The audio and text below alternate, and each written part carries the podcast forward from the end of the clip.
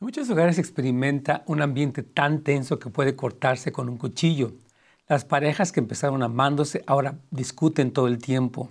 ¿Dónde empezó todo esto y cómo podemos tratar con este problema? Nuestro tema hoy se llama ¿Por qué peleamos tanto? Bienvenidos a un episodio más de Consejos para Familias. Sabemos que Dios en su palabra tiene el consejo y la respuesta que tú y tu familia tanto necesitan. ¿Qué tal amigos? Eh, bienvenidos a su programa el día de hoy, eh, un, episodio más de consejos para familias. Y hoy vamos a tocar este tema que es candente, que es por qué peleamos tanto, qué pasa entre la familia, las parejas que tienen discusiones muy airadas, eh, ofensas, portazos, discusiones donde se ofenden y diferentes cosas. Y bueno, yo quiero decir que en primer lugar es normal que existan eh, diferentes conflictos entre la pareja, diferencias, desacuerdos, pero ¿por qué será que algunas parejas en vez de resolverlo siguen escalando? O sea, las cosas se van tornando cada vez más tensas, más difíciles, dejan problemas sin resolver, están heridos y resentidos. Y lo que es importante aquí que entendamos es que no es tanto el que haya conflictos, que repito es normal, o que haya diferencias, sino el estilo que va desarrollándose a lo largo de los años. Mientras van pasando los años, las parejas continúan desarrollando un estilo que no contribuye a la solución del problema, sino que más bien los vuelve mucho más airados, mucho más agresivos incluso. Entonces vamos a hablar un poquitito del aspecto de los antecedentes. Por desgracia, hermanos queridos y amigos, muchas personas se criaron en hogares donde las relaciones eran malsanas, o sea, había silencio, había imposición, había violencia doméstica. Entonces, normalmente nuestra escuela fue nuestro hogar donde nosotros crecimos. Si hubo armonía, buena comunicación, eh, vamos a poder comunicarnos mejor porque fue lo que aprendimos, lo que vimos a lo largo de los años en nuestra vida eh, dentro del hogar. Y uno sin querer repite esto dentro del hogar. Yo recuerdo que me escuché a mí varias veces hablar con mi esposa cuando estábamos recién casados y me salieron las mismas palabras que mi papá le decía a mi mamá. Gracias a Dios no eran cosas ofensivas ni nada, porque mis padres en general tuvieron una buena relación, pero me sorprendió que como que se había formado parte de mí el haberlos visto cómo se trataban, como eh, incluso frases que utilizaban que yo podía este, ver que salían de mi corazón porque estaban allí, ¿verdad? Entonces, la primera pregunta que te quiero hacer el día de hoy es, ¿cómo era la relación de tus padres? ¿Sabían tratar sus diferencias? ¿Sabía la familia, por ejemplo, expresar sus opiniones, usar de franqueza, eh, procurar eh, resolver el problema? ¿O bien había un estallido de ira de parte de alguien y de repente empezaba una batalla campal, ¿verdad?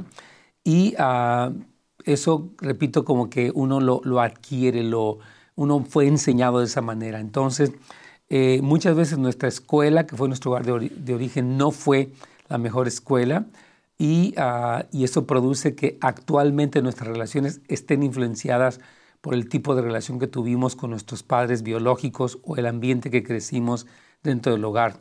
Entonces, uh, yo recuerdo que en el caso de mis padres, ellos no eran cristianos cuando íbamos eh, creciendo. Después mi papá y mi mamá eventualmente vinieron a los pies de Cristo, pero ah, recuerdo que nunca vimos que le gritara a mi mamá, mucho menos violencia doméstica.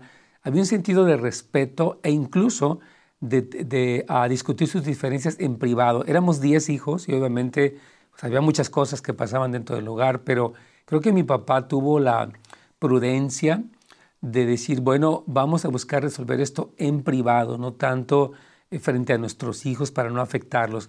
Eh, sobre todo, mi, padre vino de un trasfondo donde hubo alcoholismo y hubo eh, pues violencia doméstica. Entonces él yo pienso que trató en sus fuerzas humanas de no repetir lo mismo y gracias a Dios que no nos entregó un tipo de, de enseñanza de esta manera, ¿verdad? Entonces, hay personas, hermanos, que dentro de su hogar de origen nunca aprendieron la caballerosidad, la cortesía, el respeto. O sea, todo era gritos, era ofensas, era rudeza, ¿verdad? Y entonces eh, eso se marca en nuestro ADN emocional. Obviamente en Cristo, hermanos queridos, hay restauración, hay ah, una renovación de nuestra mente y ahí es donde nosotros podemos siempre, pues, como saber que en Cristo somos, eh, nuestra forma de pensar cambia, tenemos ya patrones bíblicos, maneras de responder como Dios dice en la palabra, y eso definitivamente es una victoria tremenda, ¿verdad? Pero algunas personas, por ejemplo, que crecieron dentro de hogares así, por ejemplo, hogares donde hubo mucha amargura, una madre que nunca perdonó al padre, o un padre que no perdonó a la madre, o la abuela, o qué sé yo. Entonces, estas familias donde el resentimiento se arraigó, eh, las personas aprenden, o sea, nuestras conversaciones son de lo malo que nos han tratado, de lo malo que nos han hecho. Algunas familias, por ejemplo, tienden mucho al resentimiento o a la susceptibilidad. Uy, ya le dijeron algo a alguien y olvídese. Y va a sentirse la víctima y se va a enojar con todos, en vez de decir, ok, tal vez que sentí que esto no estaba bien, que me ofendieron tal vez, pero eh, voy, a, voy a hablar, voy a perdonar, voy a promover la reconciliación. O sea, muchas veces no fue lo que se vivió. Entonces, eh, eh, todo este estilo definitivamente está afectando, aunque seamos cristianos, nuestra manera de pensar. Entonces, todo este antecedente, hermanos, puede ser desaprendido tomando los modelos y mandamientos bíblicos. El Señor, cuando le preguntó Pedro a Jesús, ¿hasta cuántas veces perdonaré a mi hermano que peque contra mí?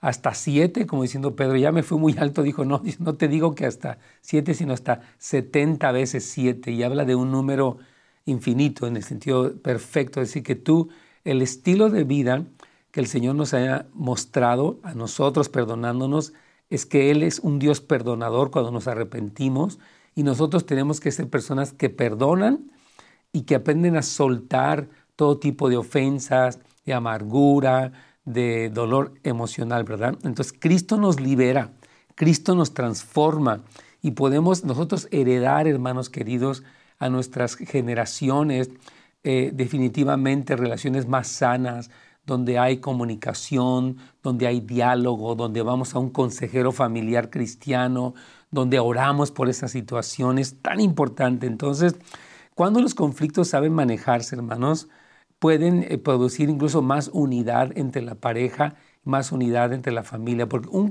conflicto permite que las cosas que están en el interior se expresen, ¿no? O sea, alguien se siente ofendido por algo, alguien necesita algo, alguien anhela algo. Entonces, en un conflicto salen estas cosas y es una oportunidad de decir, ¿sabes qué?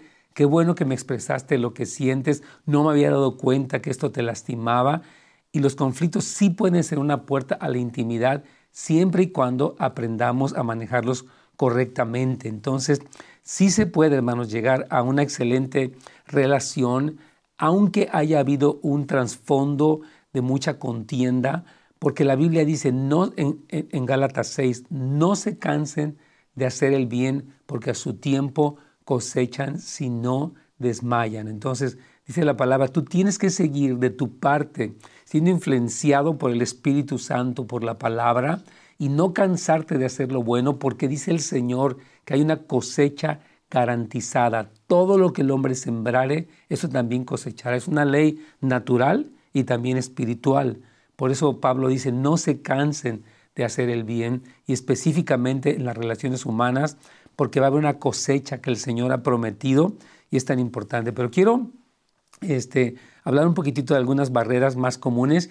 Quiero también decirles que si usted gusta dejarnos una pregunta, puede hacerlo tanto en nuestro canal de YouTube o en nuestra página de Facebook de Pastor Nets Gómez. Ahí puede dejar la pregunta y, podemos, y aquí vamos a estar para responderle, porque es importante escuchar qué es lo que ustedes están sintiendo, pasando en su vida familiar y tener una respuesta bíblica para poder saber cómo puedo responder y cómo puedo ver una victoria y cómo puedo entender mis propios errores. Así que le animamos, deje su pregunta tanto en la página de Facebook de Pastor Nes Gómez o el canal de YouTube también. Y bueno, estábamos hablando acerca de las barreras más comunes que existen.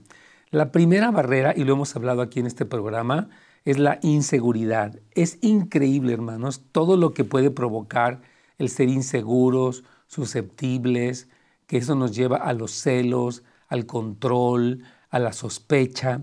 Entonces, esto es terrible, nos puede llevar incluso a ser agresivos, ¿verdad? A, eh, a sentirnos ofendidos por cosas insignificantes, a ser desconfiados, ¿verdad? A ser manipuladores. Entonces, toda persona tenemos que trabajar nuestro propio sentido de inseguridad, o sea, ¿Cómo es que yo me siento respecto a mí mismo? ¿Cómo es que yo veo que soy percibido por los demás? ¿Cómo me siento cuando hablo, cuando doy mi opinión?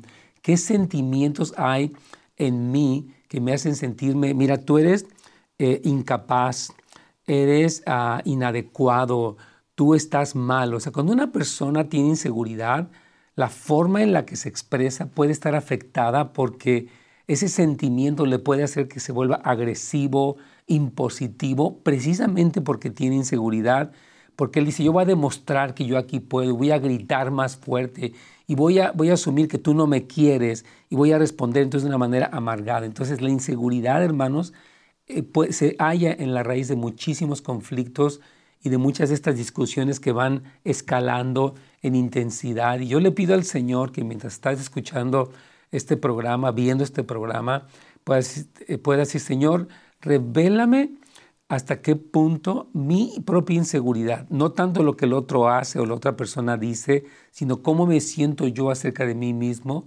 ha sido una de las razones por las cuales pareciera que somos, estamos peleando todo el tiempo, ¿verdad? Como perros y gatos, todo el tiempo atacándonos, etc.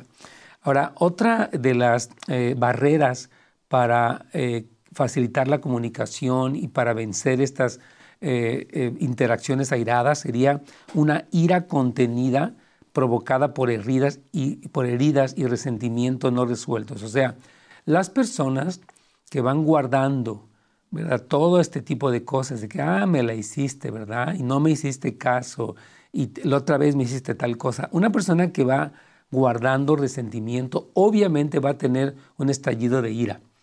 Y esto es importante que nos demos cuenta porque a veces uno no es consciente de si sabes que eso que esta persona hizo no me gustó, estoy muy enojado, pero tal vez si me pregunta, ¿cómo estás? Bien.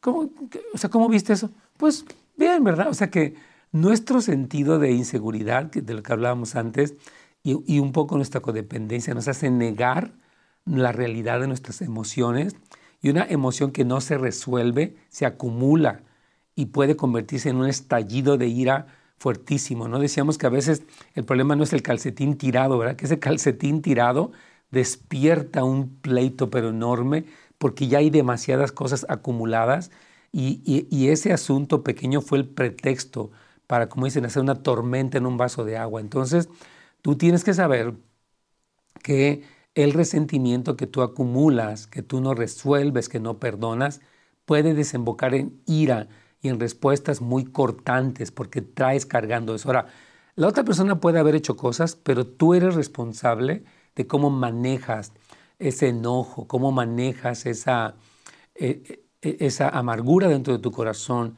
Y hemos hablado aquí en este programa cómo es que la amargura es algo que no detectamos.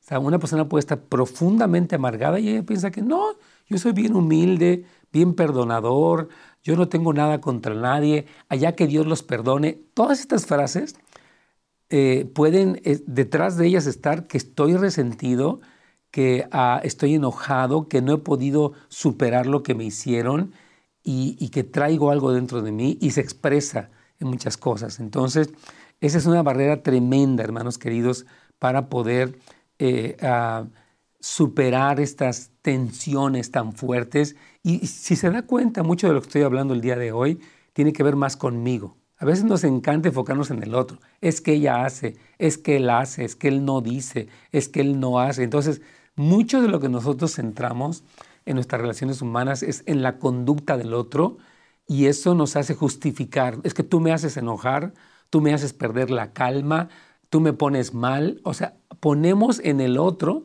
la responsabilidad de lo que es nuestra responsabilidad. Entonces sí tenemos que entender cómo es que yo, cada uno podemos trabajar nuestra propia situación interna para tener una respuesta cristiana. Mire, Cristo vivió, estoy pensando, siempre pienso en Jesús, ¿verdad?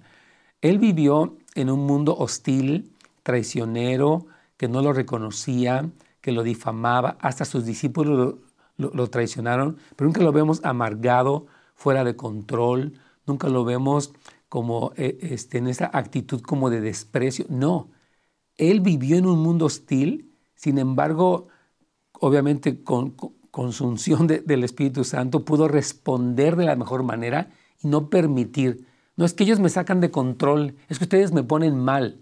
A veces él los miraba con, con enojo y con tristeza, pero era una indignación correcta, pero no era que él permitiera ni que los fariseos, ni los discípulos, ni los incrédulos lo controlaran a él. Él tiene un sentido de sobriedad y ese es nuestro llamado para poder eh, cambiar esto y decir, Señor, ya estoy entendiendo por qué peleamos tanto.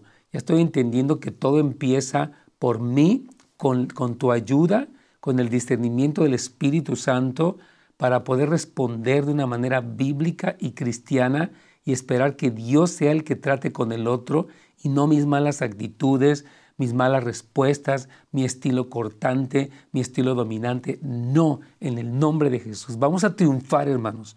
Vamos a entregarles a nuestros hijos un buen matrimonio, un buen legado. Gloria al Señor. Otra cosa más, en cuanto a las barreras que impiden la buena comunicación o que a veces prolongan estos malos eh, entendidos y este maltrato, es una comunicación deteriorada o deficiente. Es decir, que las personas no saben cómo comunicarse. Algunos esperan que su pareja adivine, algunas mujeres. Se supone que debiera de saber él, pues se supone que es obvio, ¿no? Bueno, para muchas personas no es tan obvio. Otras personas cuando lo dicen es ya de una manera impositiva. Otras personas hablan acusando, es que siempre haces eso, a ti nunca te, todo el tiempo, etc. Estas generalizaciones se llaman este, aseveraciones categóricas están atacando a la otra persona y no permiten que la persona eh, tenga este beneficio de la duda, esta manera cortés de comunicarse, esta manera clara de decir las cosas. Entonces, eh, a veces una persona habla y no se da a entender. Y luego el otro reclama por cosas que no, le, que no entendió bien y que no le parecen. Entonces, el, no saberse expresar es una eh, situación muy común y genera problemas muy serios. Entonces, esto crea que se produzcan, eh, o sea, o propicia que se produzcan prejuicios, que se catalogue a la pareja, que se asuma lo peor. Entonces, un aspecto fundamental, hermanos, es aprender a comunicarnos. Yo quiero recomendarles nuestra escuela. Tenemos una escuela en línea, gracias a Dios, abierta a todo el público. Tiene una pequeña membresía general o si no plus, donde tenemos temas acerca de cómo llevarnos bien con, los demás, cómo poder fomentar la, buena comunicación, cómo a ah, restaurar eh, una relación que está dañada. Todo este tipo de cosas, yo les animo, hermanos, si hay respuesta, si hay esperanza, si hay soluciones en el Señor. Entonces, el punto más importante de verdad empieza en nosotros. Lo hemos dicho, cuando yo cambio, todo cambia. Cuando usted cambia, usted puede propiciar los mejores cambios. Y siempre he dicho, las cosas no han cambiado porque yo no he cambiado. O sea que el punto de partida, gracias a Dios, empieza con el Señor en nuestro corazón y nuestro cambio puede siempre propiciar un cambio positivo. Entonces, la comunicación deteriorada o deficiente sí es un problema real. No creo que sea el problema único ni el principal muchas veces, pero sí contribuye el que las personas no sepan expresarse forma barreras que son difíciles de superar, ¿verdad? Y que producen mucho dolor. Hay personas que están muy lastimadas en su matrimonio, con sus eh, suegros, con sus hijos, y algo de esto tiene que ver con eso. Otra barrera para poder cambiar esta situación de la tensión en el hogar es el aislamiento y el espíritu cerrado. Hay personas que cuando llamen algo, sabes que yo no quiero alegar contigo, déjame en paz, ya por favor no me molestes si se meten al baño, se ponen en su teléfono, se ponen sus audífonos. Entonces, algo que no ayuda para nada, hermanos, es esto de aislarse, cerrarse. Hay parejas que se castigan con el látigo de su, desprecio y que se dejan de hablar por días, ¿verdad? Entonces, lo peor que una persona puede hacer, hermanos, es aislarse, eh, porque eso genera distancia, desprecio. Y mira, nuestro orgullo le encanta eso. Yo mejor no te hablo. Y, mandan al niño, pues dile a tu madre que no quiero esto. Pues dile a tu papá que no hay tal cosa. Y, empiezan incluso a mandar a los niños de mensajeros en una situación tensa, lo cual es completamente equivocado, porque piensan que su orgullo castiga al otro. Pero esto, hermanos, es infantil. Vamos a ser honestos. Una persona que utiliza el silencio para despreciar y dañar a otro está eh, provocando más tensión y no está buscando la solución, está buscando desquitarse. Entonces, hermanos, Dios nos llama a ser personas perdonadoras, maduras, que podemos nosotros controlar la parte de nuestra reacción y confiar que Dios va a obrar para tratar con la situación del otro. Entonces, es muy importante, hermanos queridos, el que nos acerquemos, el que nos abramos, el que dejemos actitudes infantiles, arrogantes, despreciativas, para poder fomentar unidad. Dice la palabra, más vale un bocado seco y en paz que casa de contiendas llena de provisiones. O sea, la Biblia valora más el lugar donde uno puede manejar sus conflictos, resolver los conflictos, aunque no haya mucho dinero, que las casas donde hay todo tipo de comodidades y carros y juegos y salas y muebles y tanta cosa, pero hay tensión, dice Señor, más vale un bocado seco y en paz que una casa de contiendas llena de provisiones. Guau, qué sabiduría tremenda. Entonces, hermanos, somos llamados a romper los ciclos del conflicto. Entonces, esto lo han estudiado mucho los comunicadores y los psicólogos y cristianos, obviamente, y también no, cristianos, lo que se llama el ciclo o el círculo del conflicto, ¿verdad? Entonces, muchas parejas han desarrollado un estilo particular, ¿verdad? Cada vez que se presenta un problema entre ellos, eh, siguen como lo mismo. O me hizo, me voy a enojar, me voy a quedar callado. O me hizo, le voy a gritar. O lo que voy a hacer es quedarme callado hasta que ya no aguante más y le voy a soltar hasta lo que no. Entonces, eh, de veras, en vez de tratar de resolver los problemas, lo que hacen es guardarlo, repito, en una repisa, como, eh, como una especie de, ok, te la tengo guardada, como dicen, ya te la tengo guardada, ya me la estás acomodando. Y le dicen, esto sí fue la gota que derramó el vaso y aquí es donde voy a sacar todo, ¿verdad? Entonces, todo este tipo de cuestiones que se acumulan en los ciclos normales del conflicto, donde las personas tienen esta este, esta reacción típica eh, conduce precisamente al escalamiento de los conflictos tremendo. Por ejemplo, una esposa con una personalidad perfeccionista que necesita cierta medida de limpieza y pulcritud y orden en la casa, siempre vive, tal vez vive con un hombre que no es muy cuidadoso con la limpieza o con el orden de sus cosas, y empieza siempre, ¿ya viste este tiradero? Aquí nadie recoge nada. Yo parezco la sirvienta de todos. Entonces el esposo, que es despiadado, dice, pues, ¿sabes qué? Si fueras más organizada, ya, este, no te frustrarías tanto. Aparte eres bien exagerada, hombre. Tú de, de todo haces un drama. Entonces todo este tipo de cosas son equivocadas, ¿verdad? Entonces esta pareja que presenté este mini ejemplo aquí, podía cambiar estos patrones de conducta, pero cuando llega otra vez la, la situación, de nuevo, está la explosión normal, ¿verdad? Y surgen las tensiones basadas en el desacuerdo y la mayoría deja de hablarse o llevan el conflicto a un nivel más crítico. hay gente que yo me desaparezco de la casa, yo mejor me voy, ¿verdad? Y, estas cosas están mal. Entonces, hermanos queridos, yo creo, mire, algo que, estoy, que siento importante mencionarle es que vivamos una vida llena del Espíritu Santo. Nuestra carne produce celos, como lo dice Gálatas 5:16, pleitos, celos, iras, contiendas, eh, dice, disensiones, herejías, hechicerías, enemistades, griterías. O sea, nuestra carne es así.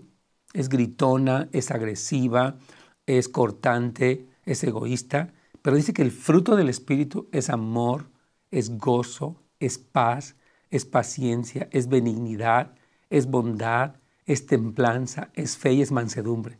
La mansedumbre es fortaleza bajo control. Entonces, tenemos, hermanos, y somos llamados como cristianos a vivir llenos del Espíritu Santo, como dice eh, Efesios 5 también. Dice, hermanos, no se embriaguen con vino, en lo cual hay disolución, antes bien sean llenos del Espíritu Santo, Santo, hablando entre vosotros con salmos, con himnos y cánticos espirituales, alabando al Señor en vuestros corazones, dando gracias al Padre. O sea, somos llamados, hermanos, en medio de lo que tú puedas vivir en tu casa, puede ser un ambiente hostil y tenso, sé lleno del Espíritu Santo. Sea una persona que tienes comunión con el Espíritu Santo, que tienes comunión con Dios y que tu respuesta no es la de tu carne. Pleitos, celos, iras, contiendas, disensiones, griterías, hechicerías, enemistades, nada de eso. Vamos a ser una familia llena del Espíritu Santo para poder, como decía yo, entregarles a nuestros hijos un legado donde digan, bueno, mi familia no era perfecta, ni era millonaria, pero se amaban, sabían resolver sus problemas, sabían perdonarse, sabían reconciliarse, hermanos. Esto es un tesoro, esto vale más que, no sé, 10 carros o 10 casas o 10 cosas así. Una herencia de paz, una herencia de victoria en la vida de nuestros hijos. Bueno, vamos a dar nuestro consejo del día de hoy. Muchas parejas, hermanos, han estado viviendo situaciones muy tensas y por lo general lo que hacen es culpar al otro de su estado de ánimo, de su enojo, etc. Y tenemos que reconocer, número uno, que a veces vinimos de un hogar donde hubo muchas de estas cosas y es el tiempo de desaprender las conductas humanas, las conductas de, nuestros, de nuestros antepasados y aprender, hermanos, el estilo del reino de los cielos.